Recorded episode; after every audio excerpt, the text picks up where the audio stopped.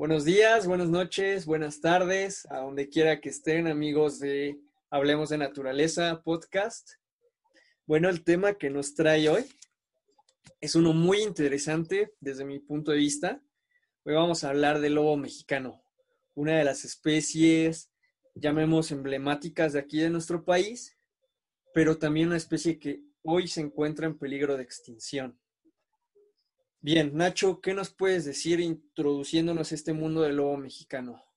Esta especie es casi mítica en, el, eh, en la cultura mexicana. Todos hemos escuchado hablar sobre este animal, sobre cómo se distribuía en gran parte de los bosques templados del país y cómo a lo largo del tiempo fue desapareciendo. Cómo fue desapareciendo a lo largo del tiempo es una historia muy trágica, pero que tenemos que abordarlas desde diferentes bueno, por ejemplo, vamos a, hablar un poquito de, lo que viene siendo esta especie, ¿no? La CONAP nos describe a este animal como pues un, un lobillo chiquito, de cabeza grande, hocico corto, básicamente parece un perrito. Yo tuve la oportunidad de verlo hace muchos años allá en el zoológico de Chapultepec y la neta pues parece como un perrito, ¿no? No es muy grande, realmente no, no pensarías que es un lobo, lo confundirías fácilmente con a lo mejor yo siendo de ciudad, con un coyote, a lo mejor con otra, no sé, hasta con un perro que anda ahí perdido en el bosque. Bien, este, este animal, para ponerlos en contexto de la historia que, que nos comenta ahorita Nacho, este animal nativo de aquí del norte de México, desde Arizona hasta Oaxaca, básicamente en todo el territorio nacional. Se movía pues obviamente en, en los territorios de bosque templado y el problema que encontró este animal fue con la colonización de América. Al momento que empiezan a llegar los, primeros este, colonizadores, ellos pues empiezan a meter ganado bovino, ganado vino, este, cerdos, todo ese rollo. Ellos para poder meter su ganado aquí a, a México empiezan a desplazar primero poblaciones de búfalo americano, el cual era pues uno de los alimentos de, de este, de este lobo, ¿no? Después de eso empiezan a, a, deforestar para poder este, poner este, pues más áreas de ganadería, para poder poner áreas de agricultura y con eso le empiezan a ganar superficie también a, los lobitos. Estos sin tener ya, eh, digamos, especies de cuáles alimentarse, ni de tener hogar, empiezan a invadir este, zonas este, humanas y empiezan a comerse el ganado de los humanos. A su vez, los colonizadores dicen, bueno, aquí estamos teniendo un problema con este animal, sabes que hay que matarlo, no hay que erradicarlo. Entonces ellos empiezan a, a erradicar a los animales, pero literalmente este, hacen planes de erradicación de los animales, planes no llamemos de, control como ellos lo llamarían, ¿no? Sino, pues son de erradicación, porque ellos lo que querían era acabar con este animal. Llega a tal punto esta, esta cacería de lobos que para por ahí de los años 50 de, del siglo pasado, básicamente el lobo ya había pues desaparecido, ¿no? De, de, la vida silvestre. Ya había muy pocos ejemplares y ahí fue donde el gobierno de Estados Unidos y el gobierno de México se dieron cuenta de que estaban ya lidiando con un problema medioambiental. Entonces, pues ellos dicen, ¿saben qué? Hay que hacer algo para eh, restaurar las poblaciones de, lobo mexicano. ¿Qué vamos a hacer? Pues lo que se les ocurrió a ellos fue eh, capturar a los últimos ejemplares de, de estos lobitos por eso tú, este, Nacho, no sé si viste también información de que fue una especie que de hecho estuvo, estuvo extinta en vida silvestre. Todavía la tenían bajo cautiverio. Ahorita ya últimamente ha habido programas en donde ya han podido estar este, soltando más, más especies. Tengo el dato de que, por ejemplo, en 1976 ya se pudo hacer este, perdón, en 1998 ya se pudo hacer una reinserción en Estados Unidos. Y hasta el 2011 se pudo hacer una reinserción aquí en territorio mexicano. Hoy en día ya ahí estaban los datos de que ya hay aprox unos 200 y pico lobitos ya este, ahí andando en vida silvestre, pero pues aún así, vaya, ¿no? La historia que enrolla esta especie es bastante triste. Ahora sí, pues digamos, Nacho, ¿cuáles serían las problemáticas que tú ves en la actualidad con esta especie, ¿no? Bueno, lo que sucede con muchas especies eh, a nivel ecosistema es que se ataca a una especie y se piensa que solamente va a afectar lo que hagamos a esa especie. Es decir, la desaparición del lobo mexicano pensamos que solamente afecta a los lobos mexicanos, pero no es así. Eh, en la red trófica del ecosistema, esto solamente es una parte y los depredadores funcionan como reguladores de todas las demás poblaciones de animales en, un ecosistema. Por ejemplo, un lobo puede regular la cantidad de tuzas, de conejos, de venados, es decir, de, y demás animales, de, de muchos otros mamíferos pequeños, medianos y grandes en un ecosistema. Entonces, la problemática que se desarrolla cuando una especie llega a desaparecer completamente de, un espacio, de un territorio, es que todo el sistema, todo el ecosistema se va a desestabilizar. Ya nos meteríamos en otros aspectos, como por ejemplo la caza de animales para la subsistencia de algunas familias, pero en general esa es la idea, que cuando quitas a un factor de la cadena trófica, todo lo demás se ve afectado. Ahora, por ejemplo, otra cosa que se me viene mucho ahí a la, a la mente es este problema de que básicamente las, las, los individuos que lograron capturar para salvar esta especie, nada más eran cinco, ¿no? Y nada más dentro de esos era una hembra. Entonces, imagínate hasta qué grado llegaron de que nada más pudieron, no sé si había más, y a lo mejor ellos sí tendrán el dato si había más o ya no había más o lo desconocían, pero imagínate hasta qué límite llegaron de que reaccionaron cuando ya de plano no había nada. No manches, eh, se estuvieron acabando a lobo, se estuvieron acabando a lobo.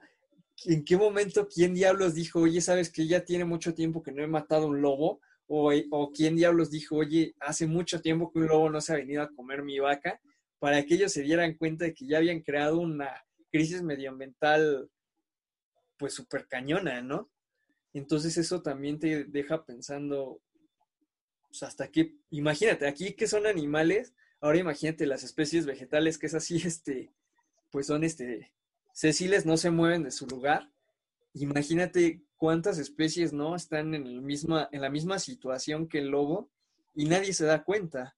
Luego, este, también la poca cantidad de lobos que ya había, ¿no? Había nada más cinco, como te mencionaba y una de esas era hembra. Entonces imagínate, si alguno de esos lobos tiene una enfermedad hereditaria, este, sus siguientes generaciones van a nacer con esa misma enfermedad. Y cuando se crucen generaciones con otras generaciones, van a nacer con esas mismas enfermedades y pueden ir resultando en mutaciones pues mortales, ¿no? Entonces hay que ver cómo, cómo se está logrando hacer este equilibrio con, digamos, con la reproducción y la genética que están dejando para poder este, volver a reintroducir al 100% el lobo mexicano aquí en el territorio nacional. Sí, aquí vamos a, a, tocar dos cosas. Uno, sobre lo que decías de la población. ¿De dónde surge esta nueva población de lobos mexicanos? Como la población a nivel eh, territorio, a nivel nacional ha bajado tanto, tiene que recuperarse todo esto de pequeñas poblaciones que se han ido cuidando a lo largo de los últimos años. Aquí nos trae un problema muy grave que es la endogamia. Cuando hay cruzas entre ejemplares muy cercanos, es más sencillo que estos dos ejemplares eh, puedan tener alguna enfermedad y se pueda reflejar en su descendencia directa. Pero la naturaleza es tan increíble que si se desarrollan adecuadamente y si se cuidan, a lo largo del tiempo van a desaparecer esas características porque es un poco complicado, pero sí se puede, sí se puede. Tendrían que cuidarse muy bien las primeras eh, las primeras generaciones para que puedan sobrevivir, pero la evolución va a ir avanzando y solamente los más aptos sobrevivirán. Eh, pueden digamos, controlarse en unas décadas. No estoy hablando que esto del problema de la endogamia se va a solucionar en dos o tres generaciones. Van a pasar muchísimas generaciones para que esto se pueda solucionar. Otra cosa, proteger los hábitats donde se liberen esos animales. Se tiene que realizar una campaña de educación ambiental suficientemente efectiva para que las personas digan, no, sabes que estos son animales muy importantes para el medio ambiente y no se tienen que tocar. Se tiene que entender que, que los lobos no son peligrosos y eh, todo lo que tenemos a nuestro alrededor depende de todos esos animales que nosotros vemos como, como algo malo no solamente le pasa al lobo mexicano, le pasa a una cantidad impresionante de animales, como son las serpientes, la serpiente, por ejemplo, de cascabel, la coralillo, pero que el mismo miedo de las personas hace que inmediatamente quieran matarlos. Entonces tenemos que luchar contra eso, este pensamiento de que los animales son malos, que tenemos que acabarlos para poder vivir tranquilo, tenemos que luchar contra eso.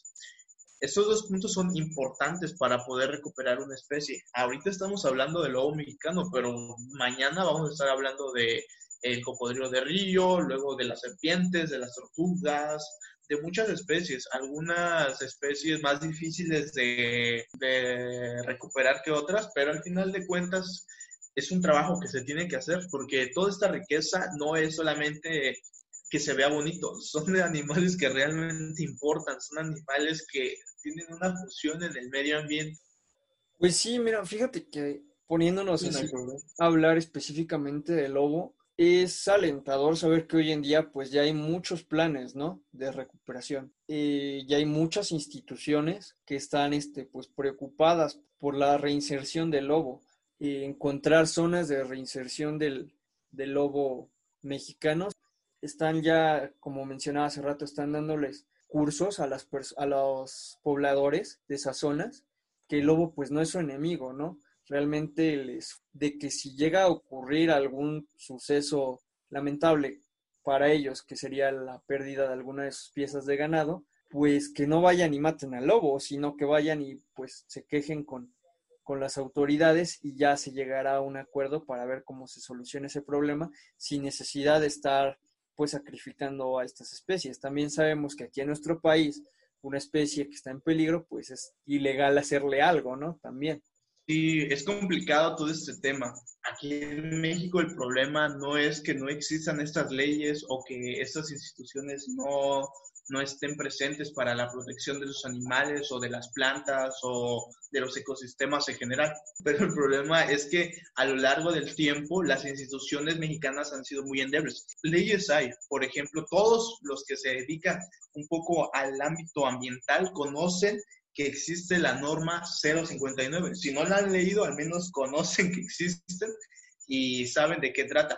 Esta norma, la norma 059 de la Semarnat, habla sobre las especies en peligro de extinción, habla sobre categorías, de en qué categoría de riesgo está una especie. Puede estar en, probablemente extinta en el medio silvestre, puede estar en peligro de extinción, puede estar amenazada o puede estar sujeta a protección especial.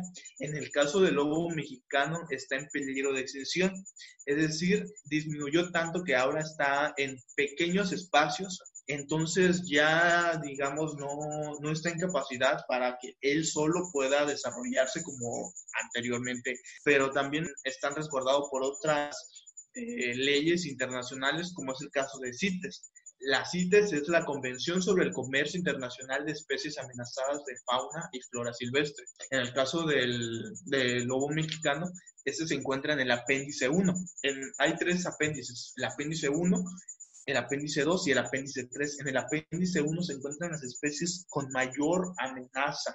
En el apéndice 2 se encuentran especies que están amenazadas, en peligro de extinción, pero que podrían llegar a estar más o menos en un equilibrio y que se podrían aprovechar siempre y cuando se llegue a, dar condiciones muy específicas. Y en el apéndice 3 son poblaciones un poco más desarrolladas que son, digamos, más fáciles de explotar. necesitamos hacer presión y que las autoridades escuchen, porque este es un problema muy grave nosotros entendemos que el problema con el lobo mexicano les afectan a las personas que viven cerca de los bosques, pero no.